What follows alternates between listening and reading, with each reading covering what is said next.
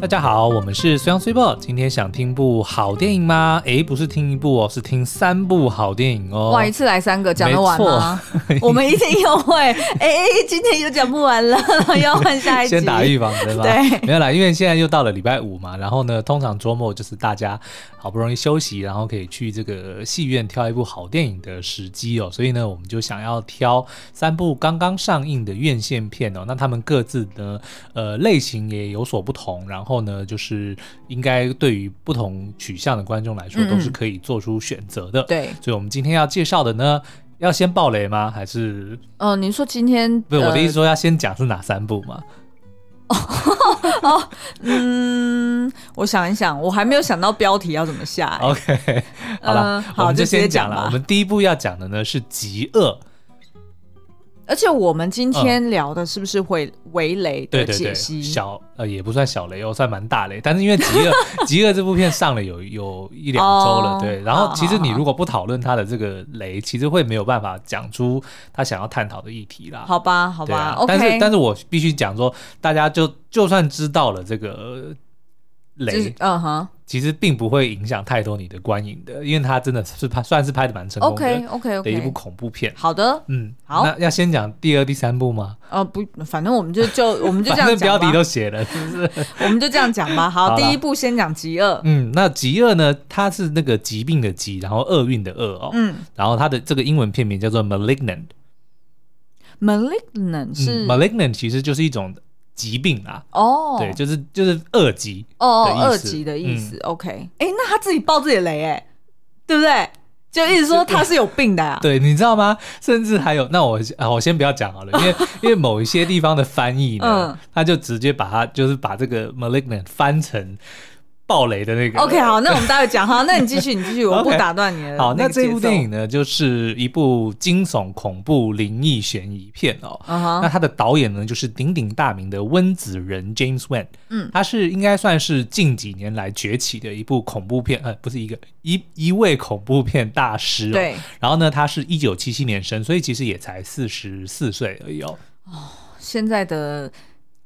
编导们，嗯，应该都是我差不多我们这个年纪。对啊，而且他不是最近哦，他其实从那个夺魂剧开始，嗯，就让人家注意到他，所以后来还陆续推出了，比如说像《丽英宅》啊，甚至还去拍了《玩命关头七》跟《水行侠》这些商业大片了，嗯、所以他基本上已经是好莱坞一线的导演。水行侠是他拍的、哦？你不知道？我不知道哎、欸，是好 OK，对，所以他现在已经是一线的这个大导了、哦。嗯嗯，那这次的编剧呢，也是由他主笔跟另外一位 Akila Cooper 一起写的剧本哦。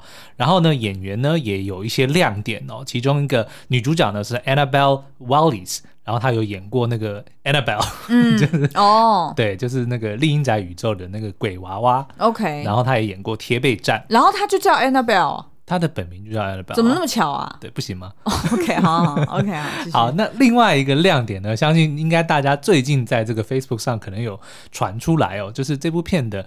呃，算男主角吧。嗯，对，他就是 George，也就是我们 Janet 的老公。Janet 就是那个 Janet，就是那个 Janet 啊，就是谢宜芬，就是对对对，就是演《神之乡》里面那个 Janet，对对对对对，她老公是男主角。啊哈，我不知道他算不算男主角啦，因为他就是戏份还蛮多，戏份很多，然后是警探嘛，就是要帮助破案，所以啊。我怎么没有去看这一部？好，OK，OK，OK。嗯，那这部片呢，就是极恶。我觉得它有几个亮点哦。嗯、第一个呢，它是够吓，嗯，因为温子仁他其实一直以来他的特色或者说他厉害的地方，他不是用看得到的东西吓到你，看得到的东西当然当然是很吓。比如说，一般我们看那种砍杀片啊，或者是那种鬼怪片。你就会看到，比如不管是那些鬼怪的本身，或者是砍杀的过程，就会让你觉得很惊吓。可是温子仁厉害的地方就就是他用看不到的东西来吓你，嗯，然后当你终于看到那些看不到的东西的时候，你就会很害怕。比如说像《厉阴宅》，记得最恐怖的是什么？拍手。对。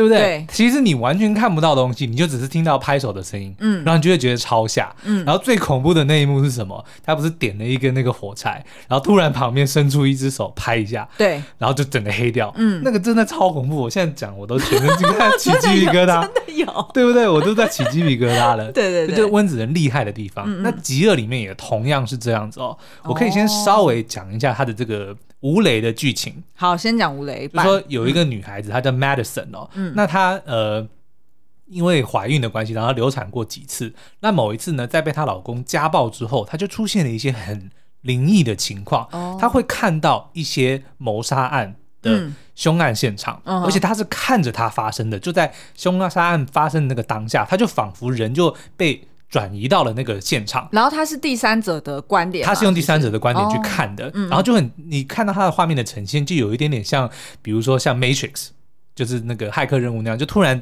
那个整个场景会改变，他就从他家的客厅突然变到了那个凶手家，那个被害者家的是是是。的环境里面，然后就看着那个有一个黑影，然后就把那个。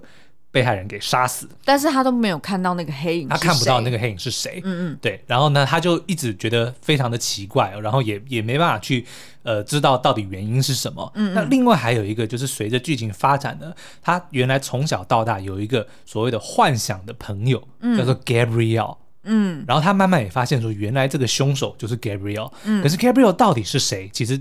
整部电影的前半都是在探索，oh. 就他已经知道说是 Gabrielle 去杀了这个人，但他想不起来 Gabrielle 是谁。嗯，然后但是一直到这个剧情的发展的时候，就有一些回顾的片段才说，哦，原来他从小他就会跟一个没有不存在的人在讲话，在讲话，然后那个人叫做 Gabrielle，、oh. 然后他小时候也会做出一些很奇怪的事情，嗯，比如说他曾经拿着一把刀要去杀他怀孕的妈妈。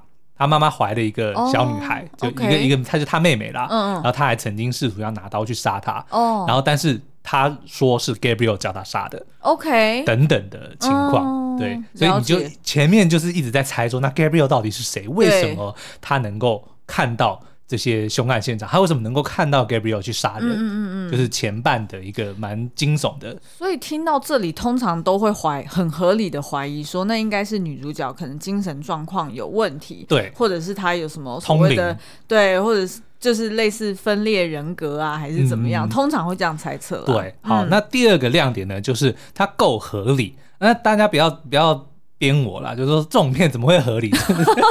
基本上是就不会。就以我们的常理来推论是不合理的，但是如果你用一个这样子的恐怖片的角度去解析，嗯、当他揭晓答案的时候，你就说哦，原来是这样，嗯，这个还蛮合理的。哦，你懂我意思吗？就是他到时候会揭晓说为什么他能够看到 Gabrielle 杀人，嗯、然后为什么他会身体会转移到那个、嗯、那个场景。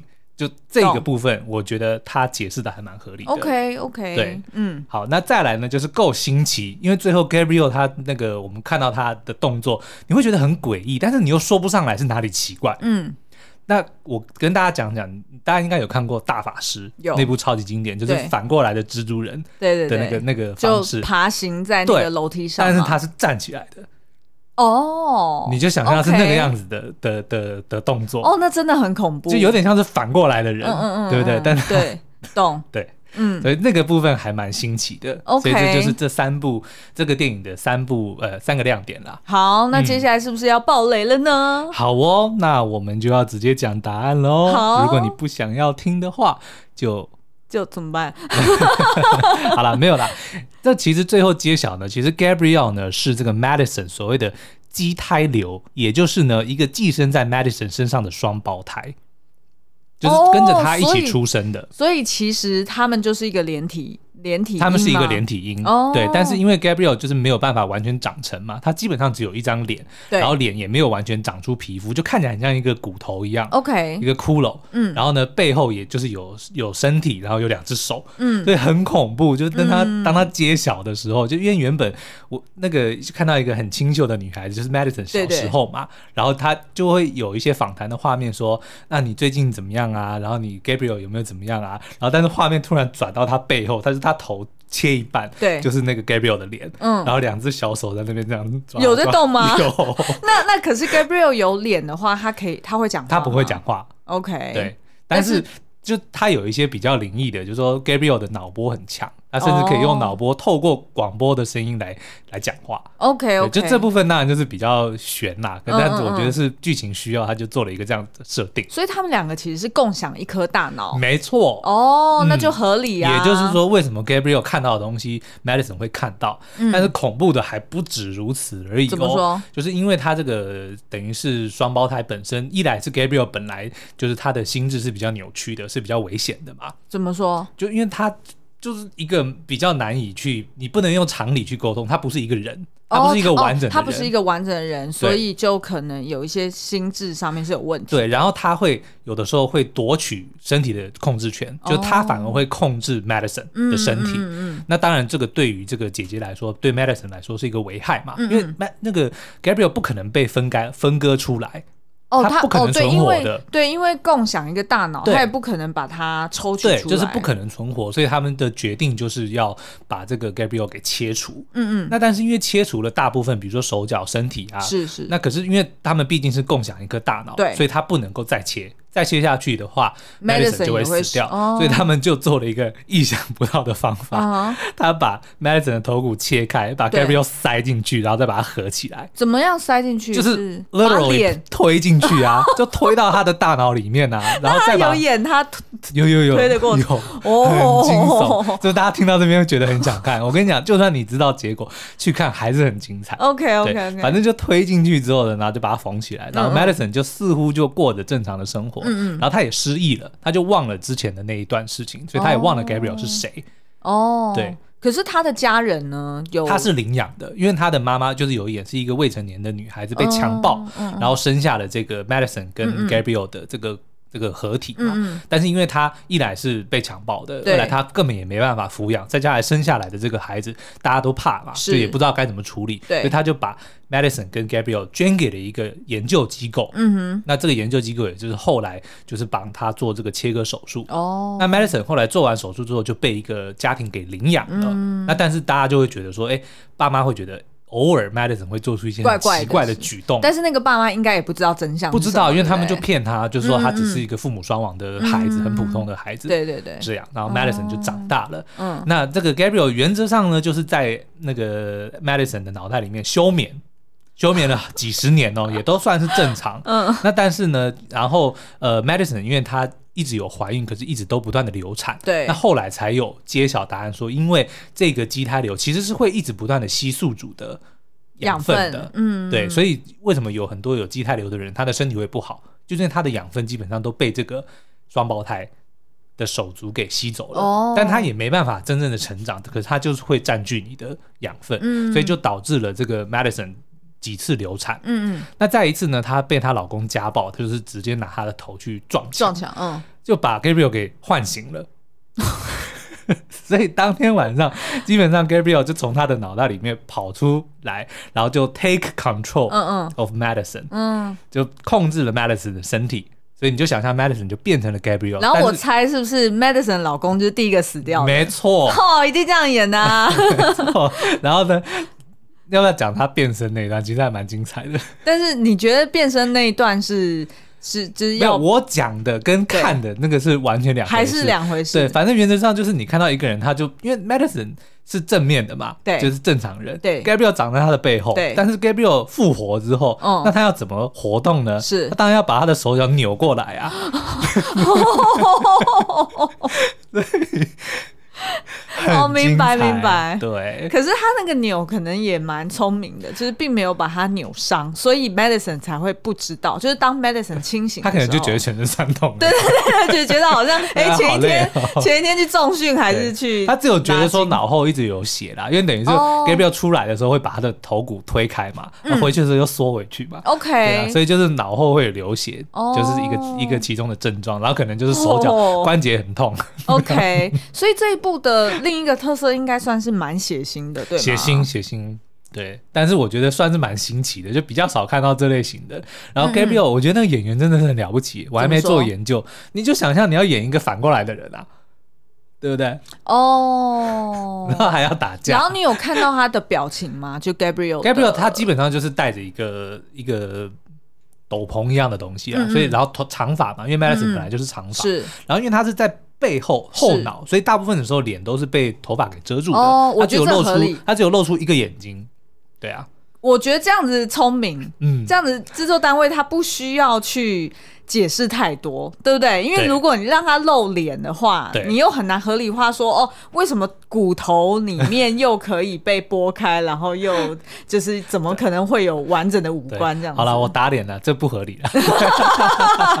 没有啦，但是就是在这样子的 context 底下，又好像还颇为合理啊。对啦，对对就是对，因为前提就是它就是一部电影嘛，嗯、所以你就会觉得哎、欸，好像这样发展也很合理。嗯、OK，那所以就是。后来，当这个 Gabriel 我们发现说他才是凶手之后呢，那当然就是呃要演说那这件事情要怎么完结嘛。是那可是有一个蛮有趣的，就是当 Madison 呃被当 Gabriel 复活的时候，苏醒的时候呢，其实 Madison 的意识算是清楚的，他能够看到发生什么事情，但他没有办法控制自己的身体，嗯嗯他就有点像是陷入了一个心灵的牢笼。哦，有没有让你想到某一部台剧？心灵的牢笼，嗯欸、想见你。哦哦 哦，对耶，哎，的确是，嗯，对对对，要不要跟大家解释一下？嗯，突然忘记了，对，OK，但是我知道你在讲什么，嗯，反正就是两个灵魂要同时想要抢这个身体的控制权啊，那所以输的那一方就有点像是被困在牢笼里，所以他只能够看到发生什么事情，但是却没办法做任何的反应了。哦，就有点就是。也可以去想象说，有一点像是我们平常就是睡午觉，有时候身体太累，然后就有点像是鬼压床那样子。对，但是鬼压床是你没办法动嘛，对不对？可是像 Madison 是你明明知道你自己在做什么，可是你却没有办法控制。哦，对啊，是有一点点不一样，是蛮恐怖的哎。对，所以你觉得他其实是想要。就是你觉得这部片它恐怖归恐怖，嗯、但是它事实上它是想要探讨什么议题？其实我觉得它还是有一些蛮深的，我觉得可以可以拿出来聊的哦。第一个当然就是你看他的妈妈是因为遭到强暴而生下的孩子嘛，嗯嗯对不对？那所以这个其实我觉得就已经是点出来说女生对于自己身体的这个控制权的问题，因为其实被强暴就是一个被完全侵犯自己身体的。权利的自主权的一件事情，那再加上他生下了这个孩子，但他却比如说家人不能够谅解，自己也不知道该怎么办。哦，对，所以为什么就是有一些在讨论说堕胎到底合不合法？你要从什么角度去看？哦，对不对？因为如果像因为最近不是才在讲说德州就是立法禁止嘛，嗯，即使是遭到强暴的妇女，哦，是吗？你也不能够堕胎，就是他他们的这个法令的。的规定是这样子，OK，对，但那这个就有很多探讨的空间啊，嗯、对，明明这个东西是这件事情是没有人愿意发生的，然后甚至这个被害者他也没有能力去抚养，那然后你却规定他不能够有这个选择，嗯，嗯嗯，我觉得应该是要让就是。这个受害者本身要能够选择，不管、嗯、不管是什么，嗯、而不是你立法说哦可以或不可以，嗯嗯，对不对？而是要让他们自己做出选择。那这个这个选择权或者说身体的控制权，其实在后续的剧情里面也有很多的探讨。哦、比如说她遭到她老公的家暴，嗯嗯，对不对？因为为什么会被家暴？原则上就是有一方的这个在 physically，嗯，他的是比较强势的，对。对不对？对，所以才会造成说一方就是变成了被害者。是对，老公当他情绪失控的时候，他就会直接打人，嗯，直接拿抓他就往墙上墙上砸，嗯嗯，对不对？那这个我觉得就是一个电影想要试图传达，就是家暴这件事情。哦，嗯，OK。那另外还有最后一个就是又回到了身体控制权。嗯，Gabriel 他是男性，嗯，他是弟弟，对，所以我觉得这是一个很好的设定，就是说一个男性的这个双胞胎，嗯，他。因为说实在，就是他他他的命运就是注定他不应该要存活下来。对对，因为他没有办法长成一个完整的对的个体嘛。那除非说，那连姐姐都不要活，对不对？那否则二子二选一的情况之下，一定是弟弟得要被牺牲的那一个。嗯，但是他却不甘心，所以他才会在有机会的时候想要夺取控制权。哦，然后这边也有想到，你看，明明 Madison 是主人，是这个宿主，对不对？可是他却会在。呃，Gabriel 醒来的时候，在心灵上都没有办法赢过这个弟弟，所以才会输给他。哦，所以他他才会被丢进这个心灵的牢笼里。嗯，所以也是在讲说，在电影的前半段，Madison 真的是一个不管是身体上还是心灵上都是处于一个弱势的情况。嗯，但是电影到最后就是有一个 twist，他是如何去领悟到说，其实他是有这个能力，嗯，去 control 这一切的。哦，对不对？所以最后其实就是在讲他是如何在心灵上跟他弟弟来做一个。算是 battle 一个 battle，这样 这样子后面还蛮励志的。是啊是啊是啊，等于就是说，你要怎么样甩开你心灵的禁锢？也许在在身体上面，也许你就是没办法赢过男性，嗯，但是其实这不代表说你你你就一定得要什么事情都得要屈服，或者说认为自己就是弱者，这其实并不是这样。哎，有点可惜，我没看到。你不敢看的啦。对啊，因为我我就是最怕那种恐怖片里面的血腥画面是那种。就是 you know 直接看到伤口或者直接哦，哦，我我受不了那种。但是其实还蛮精彩的。OK，好吧，所以你是很推那种。只要是喜欢看恐怖片，然后血腥也没关系的那种观众朋友，嗯、一定会觉得蛮过瘾的。对，是是就至少会有一些新意啦。嗯、而且我相信就，就就算我刚刚爆雷了，讨论了剧情，嗯、然后叙述了很多他的情节，嗯，但是你们一定会很好奇，那到底是怎么演，对不对？到底那个头是要怎么长出来，怎么塞回去？对，然后那个身体怎么反过来是要怎么做？那个变身是要怎么做？就还是会觉得很好奇，对会想要去戏院看。是，那当然也是要就是？力挺一下我们 Janet 的。帅老公啦！哎，对啊，居然是他，没错。好，嗯、那再来就是另外一部电影哦。好，另外一部是我们呃有做过 YouTube 影片的《上汽与十环传奇》。上汽 and the Legend of the Ten Rings。哇，这一部最近整个就是那叫什么一吐怨气，对，对不对？而且我看到这个男主角本身呢，还一直狂发 Twitter。说什么？我没看这个。就他就是一直狂发他呃，好啦，男主角是刘思慕，对，然后他是一个加拿大人嘛。然后他之前演过的比较知名的作品是《金家便利商店》，我还特别为了他去看了几集。那你先说你看的感觉怎么样？就不是我的胃口了，哦，不合我胃口。算喜剧吗？算喜剧啊。OK，好，那反正呢，他在演呃，就是不管是在当初被选角，或者是后来实际拍摄，然后开始有。呃，释出一些剧照，然后有一些预告的片段，嗯、哇塞，他整整个就是被大家酸的要命。但是我觉得酸，大部分的人都在酸他的长相，我觉得这真的有点过分。对啊，对不对？就是你根本还没有看到他的表演，嗯，然后你也还没有看到这个剧情到底怎么发展，就直接酸这部片，然后就说 因为他我不想要去看。然后你知道很多人这样讲，我听到最扯的言论是什么？嗯、你知道吗？为什么要选刘思慕呢？因为他长得像习近平，所以是为了要讨好这个万千的这个 中国的观众们，就是让他们觉得说自己的这个习大大是这个天生神力，对不对？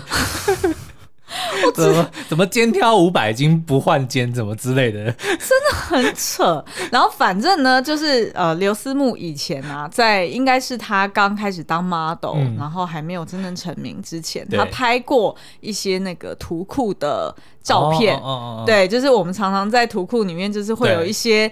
呃，就是不同族裔的人，不同种族的人。比如说，你就是你去图库里面找男子裸露上身，哎，罗斯刘思慕就会出现。没有没有没有没有，他的图库很震惊哦，他的图库是上班族，OK，然后是男子做报告，然后他就会出现。对对对对，然后他真的 literally 就是通常在这种图库里面都会是那种世界大同的感觉。对对对对，就是譬如说有亚裔呀，有非裔呀，然后有一般的这个呃呃白人呐，然后就是大家和乐融融的。一起在工作这样子，那所以刘思慕他就有拍这一系列的图库，我还不知道，然后也不晓得是不是他真的有拿到图库的这个版权，还是说人家就特别 favor 他，对，他就一天到晚就是会发他自己的图库，然后就然后就他最近发了一个蛮知名的，就是他坐在这个两个同事之间，然后呢，他跟两个同事一起开开心心的看着他的电电脑荧幕这样子，然后呢，他就帮他配上一句话说：“哦，那个人就是现在。”的他在取笑当初就是取笑这部电影的人，是。他就是有点就是扬眉吐气了啦，嗯、就是否则就是之前大家都觉得说很不看好啊，一定会这部片一定会是呃，整个 Marvel 宇宙里面票房最差的，对。但是现在看起来不尽然是如此，而且好像看到就是在呃 IMDB 或者在 Rotten Tomato 上面的评价都是出乎意常的好，嗯，就是评价真的是超高。对对，那所以我们自己是怎么看这部电影呢？我们之前有做过一支 YouTube 影评嘛，对。那今天我们也想要就是讨论一下它里面的一些亮点。好，那这部片子呢，因为是漫威第一部以这个华裔的演员当男当男女主角，或者说当主角的的电影啦，所以呢，其实他们也非常的小心去处理片中很多的这些元素哦，像比如说他们的这个导演呢，特别找来了 Dustin Daniel Creden。呃，来，因为他的这个母亲是日本人嘛，所以就等于说他算是亚裔的、哦、的导演哦。嗯、然后呢，他也指导过蛮多知名的作品，比如说他和他的小鬼们啊、玻璃城堡啊、不完美的正义哦。那这些作品其实都是有很多漫威的演员哦，像那个玻璃城堡跟他和他的小鬼们就是惊奇队长演的嘛。然后不完美的正义就是那个 Michael B. Jordan。就是也有后来有演黑豹的。哎、那个，欸，你有看不完美的正义吗？我看了，我看不完。OK，我跟你说，为什么我这样问，是因为我觉得这导演的作品的那个呃，怎么讲，就是他的那个质质感或者是水准，嗯、我觉得有一点 up and down。OK。就是我看过，呃，他前面两部我都看过，他的他的小鬼们非常赞，就非常推荐大家去看，是一个呃你意想不到的一个小品，嗯，然后讲的是有关教育啊，讲的是有关、这个、孤儿院好像，对对对，对。然后讲的是有关呃，就是你对于自我的探索，嗯、所以这一部我非常推荐。那玻璃城堡其实我看过他原著小说，对，其实他小说写的很好，因为他其实是一个。算是半自传的故事，嗯、就是作者本人他从小到大就是跟着爸妈还有他的兄弟姐妹们，对用一个所谓流浪的方式在长大。嗯，对，那呃，就是他们家是所谓的游牧民族。哦，我刚刚讲错了，他和他的小鬼们不是孤儿院，啊、他好像是那种青少年的照护中心。哦，对对对对对，对嗯，那玻璃城堡其实，在书里面很好看，可是我看过他的电影，我觉得有一点，我不知道是编剧。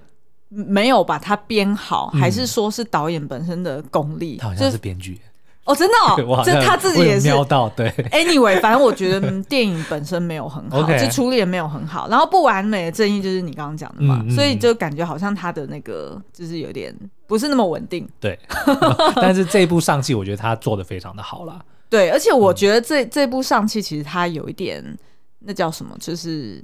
挑战蛮大的，嗯，因为等于是说他要就是符合所谓 Marvel 商业电影的一个套路，对，但是他同时又要从里面去做出创新，对，走出所谓亚裔族群的这一条路，然后又不能够得罪亚裔们，哎，对对对，但是又又要不能让这个主流的这个观众们觉得觉得很奇怪，对对对对，所以我觉得其实他。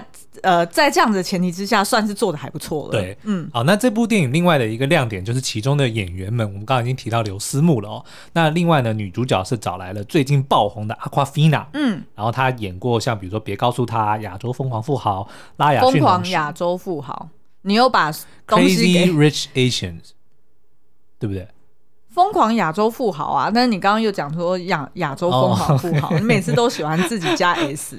好啦，然后还有这个瞒天过海八面玲珑哦。那另外还有一些就是我们可能比较诶熟悉的面孔，比如说像杨紫琼啊、陈法拉。那当然最大的亮点就是我们的 Tony Leung 梁朝伟。我们这一次居然没有仿到他，我们为什么可以仿到他？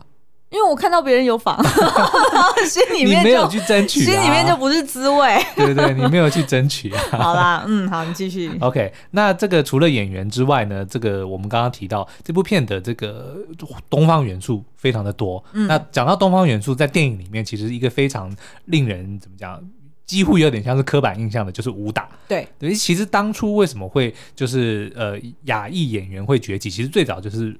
李小龙，嗯，就他是创创立了一整套，就是亚洲的东方的武打电影的第一人哦，嗯嗯，所以但是这个也慢慢的就是沦为说哦，可能很多的这个观众会对于华人的演员们有一个刻板印象说，说、嗯、哦，你就是会打架，对，对你很会打，你很能打，嗯，那也就是说，我们其实还蛮担心说，这部电影里面会出现很多那种我们比如说在一般看到的华人电影里面的，比如说武打电影那种飞来飞去，嗯嗯嗯，那那种其实有点有点不太适合现现在的这个时空背景的电影哦。嗯嗯但是我觉得它反而是找回了以前比较经典的，比如说像那个成龙式的武打，嗯、就是借由一些道具。然后布景，嗯，然后做出一些就是有有点像是特技跑酷类似这样子的这些、嗯、这些动作，比较新潮的一些一些动作融合在这个武术里面，嗯，就看起来就很活泼，嗯，然后当然也有一些就是一般观众喜欢看的，比如说叶问式的对招，就真正的是硬鼻子的那种拳拳到肉的感觉，对。那但是呢，它也有。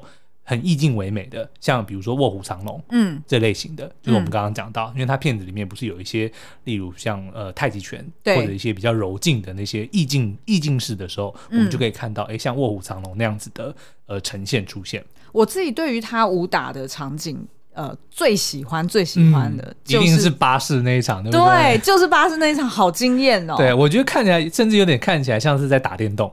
对，突然那个视角一切就是横向的，有没有？是对，因为公车是一个长的嘛，所以你就看到男主角就几个角色们，就有点像是打那个二 D 的的电动一样，就是穿越在不同的车厢之间，然后做做一些很华丽的动作。是，其实那那一幕也让我联想到那个 Old Boys 哦，而是 The Old Boy 还是 Old Boys 啊？我知道那个叫做什么。啊，就是那部韩国电影，对，后来后来 Thanos 有去演的，对对对，哎，那一部叫什么啊？什么犯的，是不是？什么原罪犯啊？对，哦对，然后那个导演叫什么名字？哦，一时想不起来。好，反正就是奉俊昊，哎，是吗？不是，朴赞玉。对啊，朴赞玉。对，呃，就是那个呃，这部电影原罪犯呢，他在。男主角他是被囚禁在一个小房间里面嘛，嗯、对，然后他最后终于有机会，就是呃可以出来，嗯、然后要一路过关斩将，对，要打到外面。打电动，对，他也是用这种所谓横幅的方式，然后就是镜头有点像是从右边。偏到就是拉到左边，嗯、然后就让你看到他真的就是那种所谓过关斩将的感觉。是是是。我我超喜欢他这种风格。OK，就没想到在他的这个巴士的场景就看到，对，而且因为他巴士又是他并不是像那个 Old Boy，呃，就是原罪犯是在固定的呃房间呃走廊里面嘛，那他是在一个还是在一边跑的巴士上面，所以我本来还联想到说他是不是要学那个哦。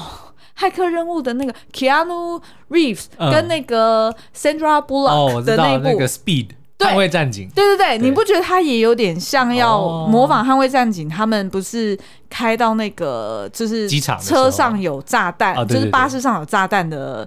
呃的那部电影嘛，对，对，然后就是他不能让那部也超经典，他不能让那个巴士停下来嘛，因为一踩刹车就会速度不能够低于好像四十还五十英里。对对对，所以他们要一路一路往前冲。对对对，其实他也有那一幕也有一点这种感觉，嗯、所以我超爱呃，就是《上汽与十环传奇》的这个前面的这一段。OK，但是后面就觉得有点，你说当神兽们出现，就觉得哎、欸，有点。忍不住出戏，对，没关系，反正你只要一出戏的时候，你就赶快想梁朝伟，然后就会拉回来，就会救回来了啊、哦！文武出现了，对不对？这甚至不武哎，甚至文武。对，好，所以我们今天其实想要呃花比较多篇幅讨论的呢，就是这个梁朝伟所饰演的这个角色文武哦。哎，你不交代剧情吗？我觉得不需要啊，应该很多人都看过了。哦，是吗？好啦，如果没有看过，可以去看我们的 YouTube 影评。嗯嗯，好了，我稍微讲一下好了。你一定要这样一直自打嘴巴吗？我喜欢。好好，你讲就行。Okay, 好了，那这个上汽的故事呢，是发生在这个漫威宇宙，然后是时间点是在终局之战之后，嗯、也就是那个所谓的弹指事件。嗯，那所以呢，呃，就有很多的人都必须要这个。去处理弹指消失，然后又回来之后的那种那种心理的痛苦。对，没错。嗯、那故事的主角呢，是一个叫做徐尚气的男子哦。那从小呢，就被他的爸爸是一个神秘又古老又强大的地下组织十环的领袖文武哦，训练成一个无情的杀手。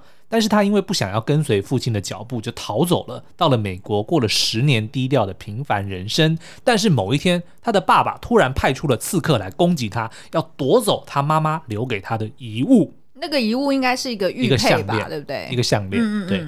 然后呢，呃，所以他担心他的妹妹夏琳呢也会遭到毒手哦，所以他就只好要被迫自己逃离的那段过去，要回到家乡去面对自己的。爸爸，嗯哼，嗯，那这个梁朝伟所饰演的文武呢，其实一开始就有讲到说，他大概在一千年前哦，就是突然得到了就是所谓这个十环，对，那这十环就是十个环，嗯，就 literally 就十个圆圈圈，对，你就把它想象，如果大家有看过那个功夫这部片，里面不是有那个洪家铁线拳哦，就是手上戴了很多的这个铁环，对耶，对。对，就感觉有点像那样，有点像，但是梁朝伟戴的再更很有科技感，再然后再更时尚一点，会发光。对，因为它是就是每一个环还有间间距，对对，而且还会变变大小，变大变小，然后它可以拿下来，然后就是串联起来变成像铁鞭一样的攻击，反正就是很多功能啊。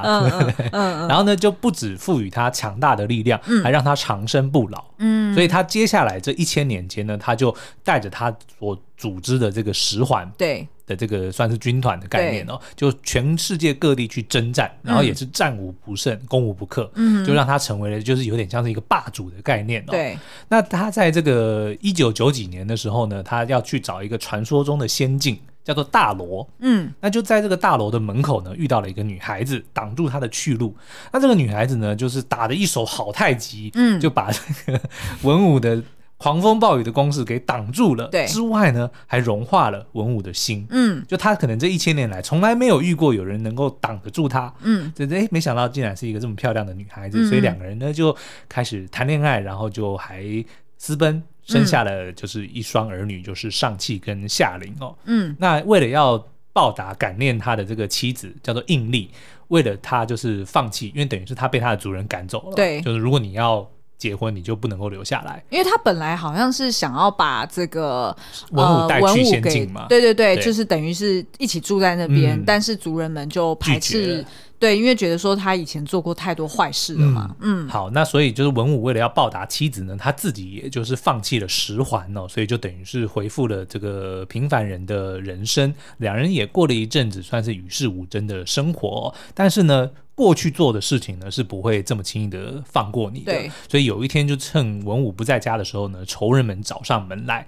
就把这个应力给杀死了。那这个上气那个时候还小嘛，就只能够躲在门后看着妈妈被杀死。嗯嗯。那所以文武回来之后，当然是觉得震惊跟这个后悔。对，因为他非常后悔自己为什么要放弃保护家人的这个能力，嗯，这个力量。嗯，所以他就重新把这个十环带起来，然后带着儿子去报仇。嗯，那报仇之后呢，他其实有询问，因为最大的那个仇人不在嘛，所以他就有点呃，是想要说趁机训练自己的儿子，嗯，要让他也赋予这个能力，嗯，能够他表面上讲是要报仇，但是我觉得他真正的心意其实是希望让上级也有能够保护自己心爱的人、自己的家人的能力，对，所以他就问他，你愿不愿意帮爸爸？去替妈妈报仇，嗯嗯嗯，然后当上级点头之后，他才开始训练他，对让他成为了就是后来长大之后的这个武功高强的男子。嗯，嗯我觉得他其实这他嗯、呃、这部片他其实把那个华人这种所谓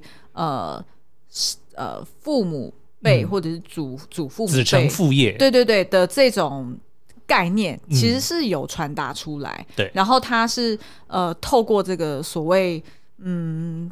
算是这个是什么？就是十环的这个我们要？对，传承、嗯、就是透过这个传承，然后去做一些隐喻。对，因为通常我们在华人社会里面，我们看到的是说，呃，子承父业，通常是。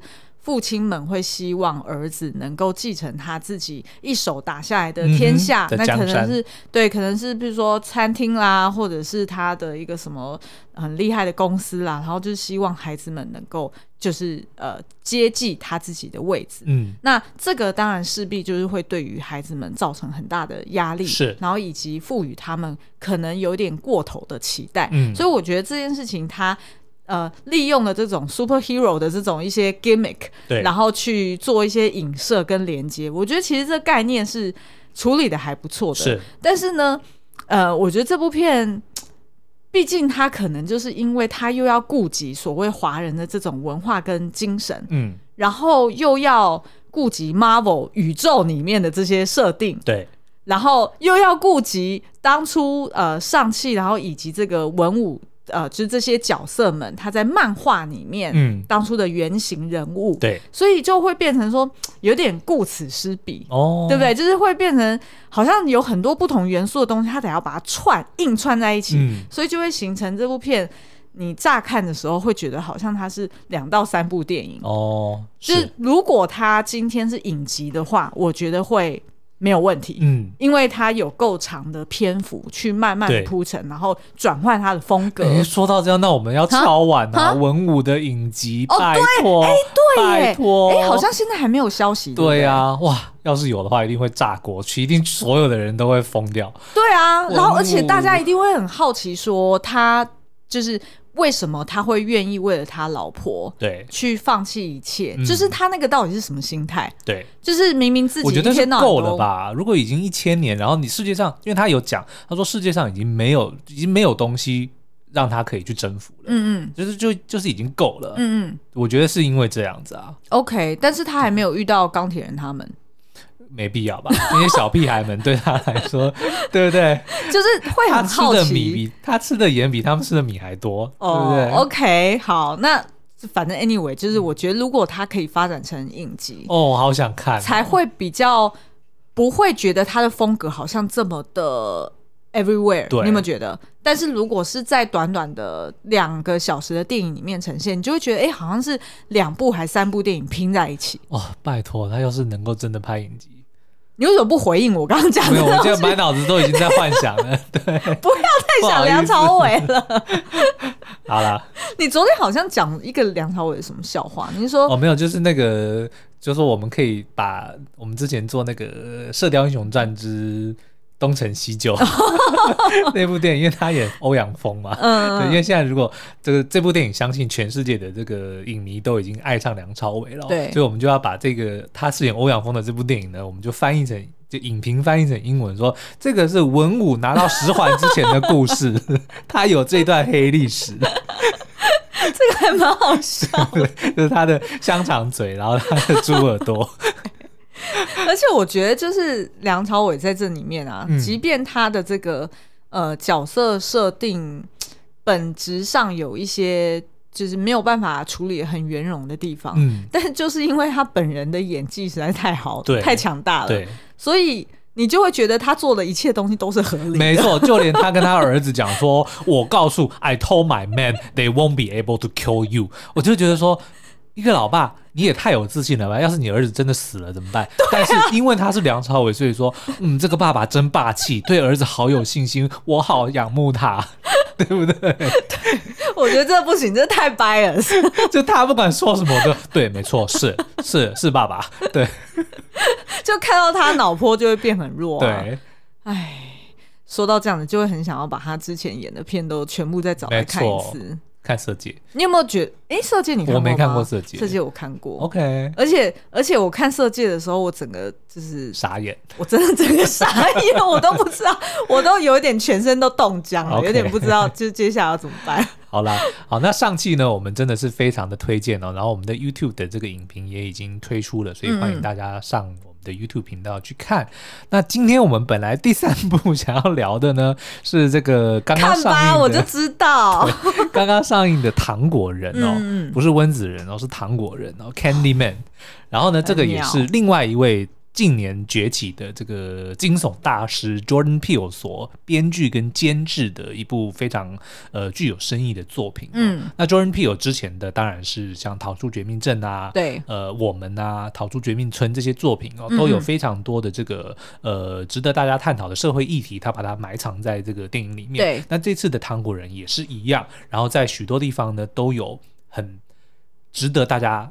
好好行事，然后藏的非常完美的隐喻在里面。嗯，而且呢，我呃，就是我后来才知道，原来这部电影其实是他小时候看过的另外一部电影的一个《新风怒吼》。对，嗯、然后《腥风怒吼》这部片呢，就是他大概是在他十三岁的时候看的，对，然后从此之后就变成他心目中的邪典经典，对，所以呢，他就会呃不断的重复去看，然后甚至跟他的好朋友，也就是现在的监制，嗯，呃，就是从小到大，他们就会一直在讨论这部片的文本，所以我觉得其实某种程度有一点是。呃，他个人私心是想要在这个想要延续这个糖果人的 legacy，对对对对对，所以这个他就成为了新一代的糖果人啊。哦，对啊，Jordan Peele 自己就变成糖果人，是没错是没错，因为他就是想要把这种所谓呃嗯，好不容易有以呃黑人为。主角的一个、嗯、呃都市传说，对，他想要去帮他赋予一些深意，然后去挖掘说，哎，为什么这样子的都市传说可以一直流传至今？是，然后所以呢，我觉得